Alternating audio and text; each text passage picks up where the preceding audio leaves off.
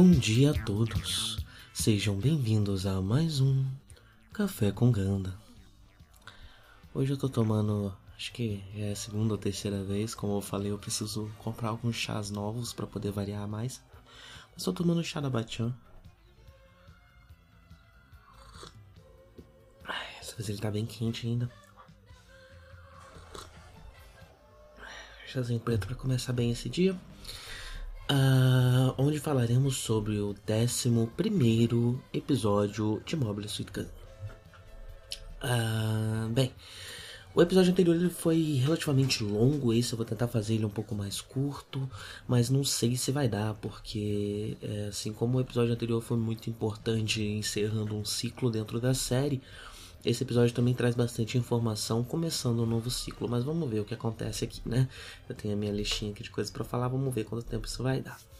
É, a primeira coisa que se nota já de cara é que aquela narração do início, né, a narração de abertura de todo episódio, que era a mesma sempre, mudou né? Isso é uma marcação muito forte, é, assim como sei lá, uma mudança de abertura, é, de opening, é, é uma marcação muito forte do início de um novo momento, né? Uma nova fase é, dentro do anime.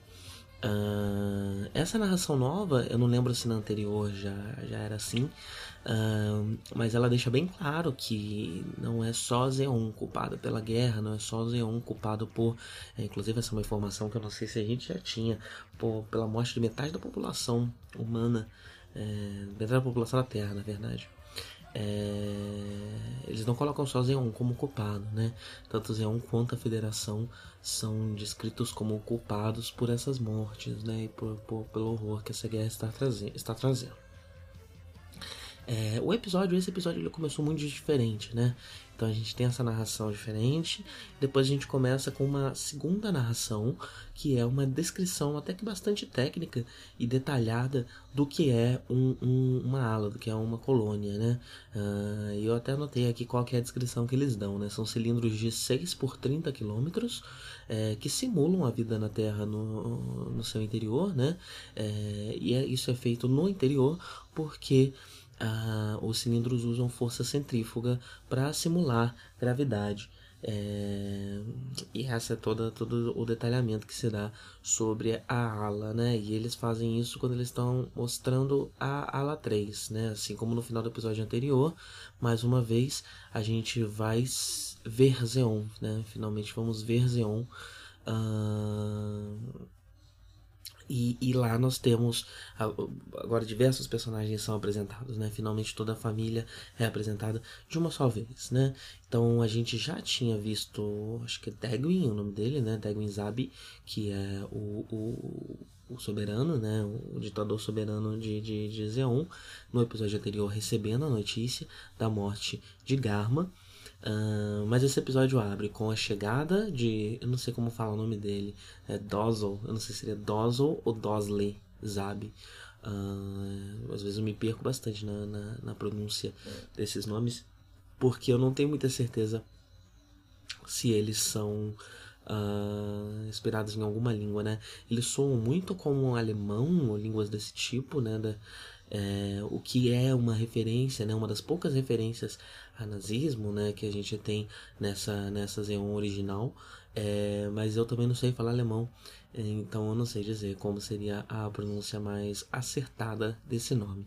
Eu, ao contrário dos outros que eu gosto de manter algo parecido, né, não sei quando dá para ouvir, eu vou prestar mais atenção em como o japonês pronunciou, mas por enquanto eu vou chamar ele de Dozo. Dawson sabe, ele está retornando a, a, a, ala, a ala 3, né? E, e de cara ele já, já, já, já, temos uma demonstração de como o Zeon não está tão bem assim das pernas, quando ele diz que não mudou nada, estão meses fora e não tem um, uma. É, não tem uma defesa mais aqui na, na, na colônia, não tem nada, tá igualzinho. Uh, e o que, o que pode ser bem ruim, né? A gente ainda não teve, eu suspeito que a gente ainda não teve um ataque direto da Federação à ala 3, uh, mas esse, esse tipo de defesa é, é, seria relevante, né? É, e esse seria um ótimo momento, inclusive, para um ataque, já que toda a família está lá, todos os generais estão lá, né? Mas existem civis também Zeon. e na, na, na aula 3, né? E, e um dos dois lados está interessado em mortes desnecessárias de civis, né? Bem, mais uma vez a gente vê uh, o prédio do governo uh, de Zeon e uma coisa que eu não comentei, eu acho, no episódio anterior, é que ela forma tipo um rosto, né? Um rosto com chifres, uh, mas a forma de forma não proposital, né? Tipo, o formato dela, as janelas, os elementos presentes nesse prédio fazem com que ele forme uma imagem que parece uma criatura demoníaca, né? Mas não necessariamente é. Uh, é só uma, talvez uma percepção da mente humana e isso é interessante, né? Para mostrar que Zeon, num primeiro momento, parece algo terrível, parece um grande vilão, Será que realmente é? Eu acho que é isso interessante aqui. Uh, especialmente porque essa série original é, não, não traz o caráter nazista de Zeon. Né? Então, Zeon, até agora pelo menos, não tem nenhum grande discurso de raça superior. Uh, hum, talvez a gente tenha o discurso original do Zeon, né? É, de que as pessoas do espaço, os New Types, são uma espécie de raça superior. Mas a família Zabi, que é quem comanda agora, já transformou isso em outra coisa, né? Então dá pra gente dizer que o governo Zabi não tem esse discurso tão demarcado, tão forte. É e é, parece mais um movimento separatista mesmo, né? Dizer, é, um, é um movimento separatista, desculpa pelos cachorros mais uma vez, é um movimento separatista que resulta em uma ditadura, né? O, o, o país que se forma de dentro daquele, a nação que se forma de dentro daquela outra, é, é uma ditadura. Eu acho que essa seria a forma mais simples de, de, de descrever Zeon, pelo menos até agora. Eu não sei mais quanta série adiciona Zeon mais pra frente, não consigo me lembrar muito bem, e materiais extraoficiais e tudo mais, e já se sabe que, a partir de um dado momento, o Zeon vai ser muito mais análoga aos nazistas do que a qualquer outra coisa é, em séries posteriores, né? Mas olhando aqui para Mobile Suit apenas é, eu não considero nem esse discurso perigoso, porque porque não temos a iconografia nazista tão marcante é, e o paralelo com os nazistas tão marcante é, na, na, na, concepção de Zeon, né? Uh, e aí eu não sei se eu concluí meu raciocínio, mas é esse, né? Que o, o prédio aparentar uma figura demoníaca é essa nossa é, impressão de que Zeon é o mal e a Federação o bem, que seria a interpretação possível, maniqueísta, mais rápida e mais fácil de se fazer um produto para crianças, mas não é bem assim, né? Uh, sabemos de muitas coisas ruins que a federação faz e sabemos também de que uh, até agora pelo menos a família Zabi é bastante filanesca mas os outros de Zeon, né, os outros generais que aparecem, os outros capitães que aparecem, os soldados que aparecem, não necessariamente. Uh, bem, Além de Dozel, a gente também conhece finalmente Cacilha, é, para quem não lembra, é a irmã que é a superior, né, imediata ao Garma, que o Garma sempre falava que estava se esforçando para impressionar, irmã dele também, né, assim como Dozel. E Girin, Girin eu não lembro se ele apareceu no episódio anterior, é, mas ele também está aqui. Uh, e aí a gente é finalmente apresentado a toda a família. Eu acho que não tem mais ninguém, né? São esses três, o pai e, e o Garma, né? Uh, e aí começa uma discussão sobre como será o funeral é, de Garma. E, e, e, e quer que esse funeral seja reservado uh, apenas para a família real e essa discussão vai ser retomada posteriormente. Porque cortamos agora para a base branca, né? É, eu tô evitando tossir, mas agora acho que vai ser impossível, não. É, eu vou cortar, né? Você nem vou ficar sabendo, peraí. É fácil de cortar as tosses, né? No episódio anterior eu fiquei na dúvida, mas é muito fácil cortar as tosses, porque como eu falo num tom mais baixo aqui, a tosse salta demais aos olhos nos, no, no gráfico de áudio, né? Uh, a gente volta para a base branca, né? E a gente vê um cenário bem diferente do que a gente tinha até então, né? Tá todo mundo muito esperançoso. Os civis estão com uma esperança muito forte do resgate finalmente acontecer, né? Uh, e até o próprio Amorô tá bastante ativo, tá tranquilo, tá lá consertando Ganda, tá conversando e tal, não tá, não tá tão bolado como ele tava é, nos episódios anteriores, né? Uh, o efeito de Matilda em Amorô é, pelo menos trouxe essa paz uh, momentânea para ele.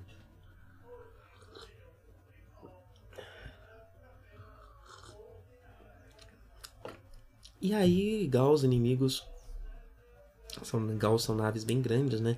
Inclusive eu não pesquisei, eu ia pesquisar isso, eu não sei se elas são feitas para viagem espacial, porque elas são relativamente ruins, uh, relativamente desastradas, podemos dizer assim, e, e a explosão delas é um negócio gigantesco, né? É, tipo, uma nave que explode é um, uma grande coisa, né? Uma, uma nave dessa não pode ser usada perto de uma cidade, porque se ela cai na cidade, ela destrói a cidade, né? É, então eu não, tenho, eu não tenho muita certeza se, se ela foi feita primariamente para pro, uso espacial, né? Mas é um veículo de transporte, né? Primariamente a qual. Então um ataque de 3 Gauss já mostra uma uma é, uma falta de armamento por parte dessas tropas de Zeon nesse momento, né? E dentro dessas Gauss estão Celina é, e um capitão que eu esqueci o nome dele. Uh, e Celina tá indo junto com ele, né? Ele tá meio que cuidando de Celina. Celina foi lá, viu a sala do, do Garma, né? E agora tá junto com ele. Uh, e para inventar esses graus são mandados uh, o Gankeno e o Gankeno pilotado por Ryu uh, e o Ganda por Amuro. E a série faz bastante questão de mostrar, né? Já que houve um grande. Foi um grande evento, né? Quando o, o Amuro conseguiu pilotar o Ganda numa batalha aérea. Agora o Ryu consegue fazer a mesma coisa com o Ankeno, né? Então o Ryu é, é, com certeza o melhor piloto ali junto com o Amuro. É, talvez ele seja tão bom, até melhor que o Amuro, mas o Amuro tem essa vantagem de estar pilotando o Ganda, que é uma máquina superior, né? Uh, curiosamente a série faz questão de mostrar que o Hayato é, já não tá tão bem assim, né? Ele esquece de destravar a arma da nave e tal, ele, ele, ele não, não se desenvolveu tanto, não desenrolou tanto quanto o Amuro e o Ryu, né? Uh, eu não lembro se isso chega a ser um assunto mais, mais, mais à frente na série, né? Uh, mas é interessante isso estar tá aqui, porque mesmo que não se torne uma, uma, uma, uma trama, né? É, é, com certeza uma, uma potencial trama, né? Algo que talvez fosse é, explorado em algum momento. Já que Hayato é de certa forma um rival de Amuro, é apresentado dessa forma, né? Apesar de disso não ser não ter sido tão, tão explorado até agora, né? Ele é um rival. Uh, e, bem, é, essa questão, esse questionamento que eu falei, né, dos Gauss, curiosamente, dos Gauss serem naves de transporte, não terem um caça ou algo do tipo que possa ser utilizado, é, é, foi interessante porque essa, essa questão foi levantada por Celina, mostrando que ela tem um certo conhecimento de naves, de guerra. É, mais pra frente no episódio a gente vê ela tomando a, a, o leme da, da, da, nave, né? A gente vê ela manuseando uma arma de fogo também. Então ela tem um certo treinamento bélico é, que, que não parece tão comum. Uh, levando em consideração que ela é uma moça rica civil, né? Uh, ovos de qualidade.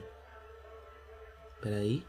Hoje, bandejão com 30 ovos extra por apenas 11 reais. 11 reais ficou mais caro. Era 10. É mole. Inflação tá complicado mesmo, né? 11 reais. Ou é o outro carro que era 10? Não lembro. Mas, poxa, sacanagem. Bem, é... O que eu ia falar é que talvez seja esquisito, né? Mas esse mundo de Gundam, ele tem um quê de nobreza, um quê de realeza, um quê um pouco mais forte do que o nosso mundo, né? Então não seria esquisito que os nobres desse mundo tenham uma educação clássica. É... E aí eles aprenderiam, né, esse tipo de coisa. Mas eu não sei o quanto isso é um stretch, né? O quanto isso sou eu forçando um pouquinho a barra para explicar isso. Talvez a questão da Celina seja outra. Eu não sei. Mas é só uma impressão aqui, uma hipótese. Outra coisa interessante, né? Eles falam da Matilda e eles falam que a nave da Matilda se chama Medeia. Então a gente tem mais uma referência, né? Eu já falei de vários paralelos aqui à, à, à tragédia grega, né? É, e a gente já tinha uma, uma, uma, uma, referência à cultura grega, né, com a base branca sendo chamada de cavalo de Troia. Uh, mas agora a gente tem mais uma, e agora uma referência direta a uma tragédia grega. Uh, e eu não sei, assim como já que o cavalo de Troia não tem ele tem um significado momentâneo, né, dentro da dentro desse nome, né? Ele ele ele se parece um cavalo, né? Então talvez seja o principal motivo do nome. Mas nesse momento em que a base branca está dentro da, da, da, de um território de Zeon, a gente consegue ver um paralelo um pouquinho maior entre o cavalo de Troia e a nave, apesar de que ela ainda não vai ser dada como um presente nada do tipo. É, então faz um pouco mais sentido o apelido, mas esse apelido já tinha sido dado desde antes, né? É, e depois também ele, entende? Eu lembro, ele não considera sendo, ele não continua sendo válido. Né? Então eu vou, eu vou me abster de procurar muito significado no nome Medeia para nave da Matilda. É, mas, pode, mas isso acho que a gente pode falar, né? É mais uma referência à cultura grega. Agora, imediatamente, a tragédia, né? Marcando mais um pouco essa, essa presença uh, da, da, da, ficção grega uh, engana, né? Da cultura grega, grega engana. Uh, outra coisa que eu queria comentar é a tripulação recorrente da nave, né? A gente sempre tinha visto o, os meninos ali da, da, da ponte, né? Uh, mas os da ponte faz mais sentido aparecerem, né? Esse tipo de personagem sempre tá lá em ficção científica, né? A pessoa da ponte que faz a comunicação, que tá só avisando que tal coisa aconteceu, tal, não sei o que, é, que faz esse, essa exposição, né? Do, do, do, do, de algumas questões mais técnicas e mais táticas da série. Uh, mas Gundam tem uma tripulação recorrente como um todo, né? Porque tinha esse menino lourinho que apareceu nesse episódio, que já tinha aparecido no episódio anterior, eu dei uma pesquisada, ele tem um nome, ele se chama Job. É e, e eu tô, vou começar a prestar um pouco mais atenção nessa tripulação recorrente dentro da nave, né? Nos civis a gente já tinha um pouco disso também. Dava pra ver que de vez em quando era o mesmo velho do episódio anterior, porque só tem velho e criança, né, nos civis. É... Mas eu vou começar a prestar isso um pouco mais de atenção na, na, na... durante a série, até porque esses personagens podem crescer em materiais futuros, né? Não sei, mas podem. Bem, e aí, no meio desse combate, toda a base branca é atingida, eles precisam posar e os civis resolvem é, causar, né? Resolvem é, sair sem autorização da nave. Eles só saem no meio do deserto e seguem em frente.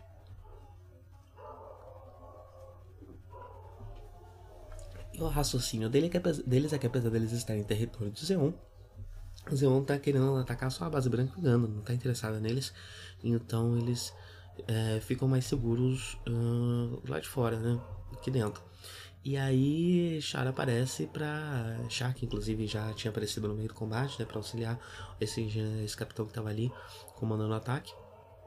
Char aparece para provar o contrário e mata o Zelin que fugiu, né? Uns três ou quatro, ele mata todos eles uh, imediatamente. É, é, é, eu, eu, não, eu não sei dizer, né? É, talvez fosse mais inteligente usar eles como prisioneiros de guerra. Né? É... Eu não sei dizer exatamente por que essa decisão de matar todos eles. É... O Char ele é muito, muito tático, muito inteligente nesse sentido, né? Então pode ser só uma escorregada de roteiro, ou talvez faça um sentido maior. Eu também não sou um grande especialista nesse assunto, né? bem, e aí a gente corta de novo para Xeon, né? É, esse tipo de, de, corte vai ficar um pouco mais frequente, pelo menos nesses próximos episódios. Eu acho que até o final da série a gente vê mais o lado de Xeon. É, e os filhos estão discutindo com, com Dagwin uh, sobre o funeral de, de Garma, né? Que eles até entendem o fato do pai estar tá querendo um funeral reservado, mas esse um funeral público teria um poder político muito grande, né, é, para a nação. Eles estão uma nação em guerra, o Garma é um general, né, então isso seria muito bom para a moral da, da, de Zeon, né. É, mas Dagwin não tá dando muita bola para eles e aí você percebe que Dagwin já talvez já tenha sacado um, um pouco sobre a morte de Garma. Talvez por isso que ele esteja tão bolado, é, porque ele pede a demoção imediata de Chá. É, não lembro se isso chega a acontecer, mais pra frente, mas ele chega a pedir aqui a demoção uh, imediata do chá, mostrando que ele já entendeu um pouquinho do que, que aconteceu de verdade. Uh, voltando pro combate, Gundam usa pela primeira acho que é a primeira vez, eu não lembro se ele já tinha usado antes a, a a, o Javelin, né? Uh, não lembro se esse nome, essa, essa arma tem um nome em português, mas é uma espécie de, de, de lança tridente, não sei explicar.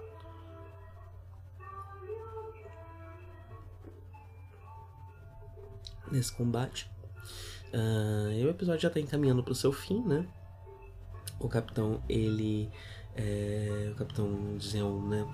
Ele tá ferido, não consegue mais pilotar. Então Celina resolve pilotar a nave e, e faz né, um espelho do que, do que aconteceu com Garma. Ele pega, ela pega a nave e joga em direção ao inimigo, dessa vez em direção ao Ganda e não à base branca. E foi muito mais bem sucedido do que o Garma, né? Ela consegue inutilizar o Ganda. E a Moro desce do Ganda pra tentar fazer alguma coisa sozinho, é, entrar dentro da nave, né? E ver o que, tem para ser feito lá porque o Gundam não pode mais ser utilizado nesse momento, né? Ela, ela não lembra exatamente o que, que ela danifica no Gundam, mas ele não vai poder continuar é, sendo usado. Ah, uma coisa sobre o Javelin, né? Uma oportunidade boa aqui pra gente falar sobre um assunto. É, o Javelin, ele também é feito da tecnologia do BIM, né? Ele é um BIM Javelin. Tecnologia essa que eu vou começar a chamar a partir de agora pelo nome que eu considero mais correto em brasileiro, em, brasileiro, em português, que é o feixe, né? O BIM é, é um feixe, né? Um feixe de partículas. Uh, e aí eu queria a, a adicionar aqui, porque no Twitter, é, alguns episódios atrás, o, quando eu estava conversando sobre o BIM, sobre detalhes técnicos dessa tecnologia, o Christian Suematsu me mandou alguns tweets sobre o assunto. É, e eu, alguma, alguma dessas coisas eu cheguei a tocar em, em, em, em, episódios posteriores, como por exemplo o conceito de, de Minovsky, né? Uh, mas eu vou ler aqui a, a, a, os tweets dele.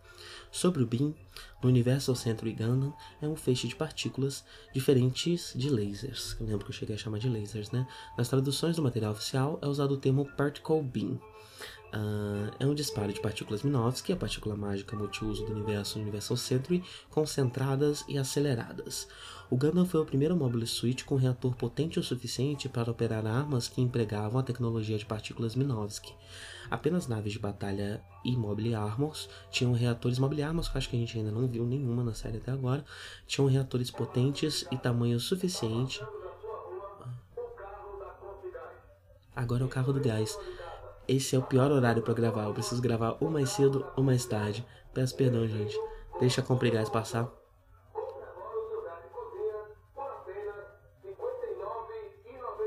60 reais o gás de cozinha, tá, tá, tá barato, tá mais barato do que no telefone. Só que exige um planejamento, né? Eu precisava, tipo, já manjar que o gás tá pra acabar. Eu não tenho um truque para isso. Eu não entendo de gás, assim, sempre levantar o, o bujão assim e saber se ele, quanto tem dentro. É, conseguir me planejar para comprar o gás. Então é meio que uma oportunidade, né? O gás tem que ter acabado, tá pra acabar. É. Mas enfim, já posso continuar lendo aqui. Apenas naves de batalha e Mobile Armors tinham reatores potentes e tamanho suficiente para operar armas de partículas. O problema não era apenas armazenar as partículas em concentração suficiente para uso prático, como armas e mobile suites. Conter e controlar essas partículas exige energia, e mobile suites como os Akos simplesmente não tinham reatores potentes o suficiente para a tarefa. Isso é bem interessante, né? É, é preciso a, a partícula Minovsky ela é tão, de certa forma, é, para você utilizá-la ali, ela precisa ser é, é, acelerada. Então a força do reator também é muito necessária para isso. Né? Ah, então ficou aí a contribuição do Christian Samatsu. Muito obrigado. Quem mais quiser falar coisas, eu gosto bastante quando vocês é, comentam ou mandam tweets ou qualquer coisa do tipo porque primeiro que eu gravo esse podcast sozinho, né? Então, então, então é legal ter ter, ter amigos, né? Ter pessoas que estão fazendo isso comigo. E, e segundo que é algo é um comentário muito específico, né? Muito muito é, lance a lance, né? Então eu também acho que faz mais sentido quando quando nós nós fazemos isso juntos, né? Ah, bem, retornando aqui, Uh, a Celina resolve que é o momento de ter vingança, né? Que vingar o Garma. Então, além de derrubar o Ganda, ela também pega a arma do, do, do capitão, né? E sai da nave, encontra o Muro e fala que vai vingar o Garma. É, mas ela já tá bastante ferida, né? E. Olha o carro do Zal voltando, meu Deus do céu. Tá 11 reais também? Hoje, bandejão com 30 ovos extra por apenas 11 reais. 11 reais, é o mesmo, ele tá voltando, acho. É. Bem, ela já está bastante ferida, né? E o Amorô fica um pouco em choque, né? Dela, dela, dela falar de vingança, né? Com ele. Ele se sente meio na pele do vilão. E, e a gente vai ver no, no, no preview do próximo episódio que isso vai retomar todos aqueles questionamentos que o Amorô estava tendo. Né? E agora vai ser até um pouco mais grave, ele vai estar um pouco catatônico. O Amorô ele se afeta muito por, por mulheres bonitas. É... Então a gente teve. É... Eu sempre esqueço o nome dela, a Matilda, né? Mudando a, a, a perspectiva do, do Amorô. E agora a gente tem de novo a, a Escelina mudando a perspectiva do Amorô. Mas ela nem chega a disparar, ela já estava muito ferida e acaba desmaiando. E quando ela desmaia, ela cai do topo da nave. Né? E rola uma câmera lenta e dá muita impressão, né? De uma cena até bem clássica de anime, da pessoa caindo assim com a cabeça direto e a, o crânio dela explodindo quando chega no chão e nem sangue. Mas aqui a gente tem uma queda bastante aliviada. Ela vai caindo em câmera lenta, você já espera aquele gore, já tá já fechando o olho. Aí pá, ela só cai direitinho assim, bota até a mãozinha assim e morre. Né? É, quando ela caiu, até por a cena não ter sido muito grave, que eu fiquei na dúvida. Uh, ela estava realmente morta, mas no final do episódio a gente vê uh, ela sendo enterrada pelos capitães, né? É, e reforçando esse impacto que isso tem, especialmente no Amorô. Uh, e é isso, né? No final a gente finalmente a gente vê tropas terrestres vindo aparentemente resgatar. É, esse, esse, final eu achei até um pouco mal construído, né? A gente vê os civis saindo da nave, as tropas terrestres vindo, eles finalmente estão sendo res, resgatados, mas eu gostaria de ter um reforço de que isso realmente são tropas, que não são só civis saindo é, e eles estão realmente sendo resgatados ou não. Mas eu acho que sim, né? Eu acho que se fosse o contrário, se fossem tropas diziam algo do tipo, a gente já estaria sabendo. Então acho que os civis finalmente foram resgatados. Por isso eu me lembro bem, as crianças continuam a bordo. Eu não sei muito bem porque elas não foram juntos. É, mas eu vou deixar para ter certeza se elas realmente estão a bordo e falar sobre isso mais pra frente. Uh, e é isso. Esse foi o 11 episódio. É, um pouquinho mais longo que o normal, mas não tão longo quanto o último, né?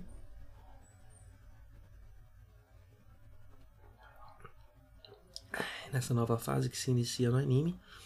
E é isso. Muito obrigado a todos, tenham um bom dia. Deixa eu encerrar aqui o chá.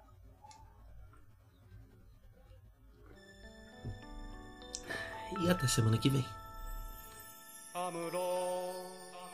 振り向かないで宇宙の彼方に輝く星はアムロお前の生まれたふるさとだ覚えているかい少年の日のことを暖かいぬくもりの中で目覚めた朝をアムロ振り向くな男は涙を見せぬもの見せぬもの。ただ明日へと明日へと。永遠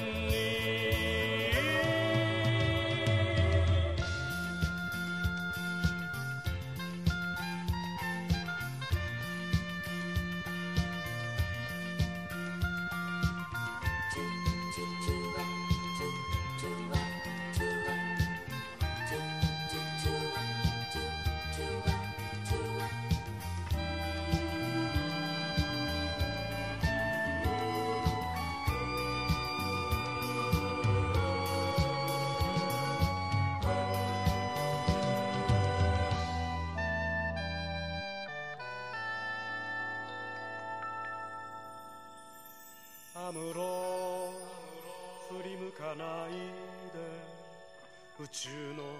てにきらめく星はアムロお前が捨てたふるさとだ。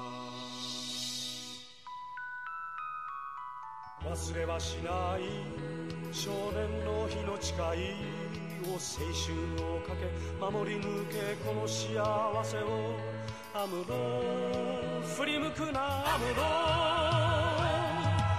男は寂しさ隠すもの隠すものただ明日へと明日へと永遠に覚えているかい少年の日のことを暖かいぬくもりの中で目覚めた朝をアムロ振り向くなアムロ。男は涙を見せぬもの見せぬものただ明日へと明日へと永遠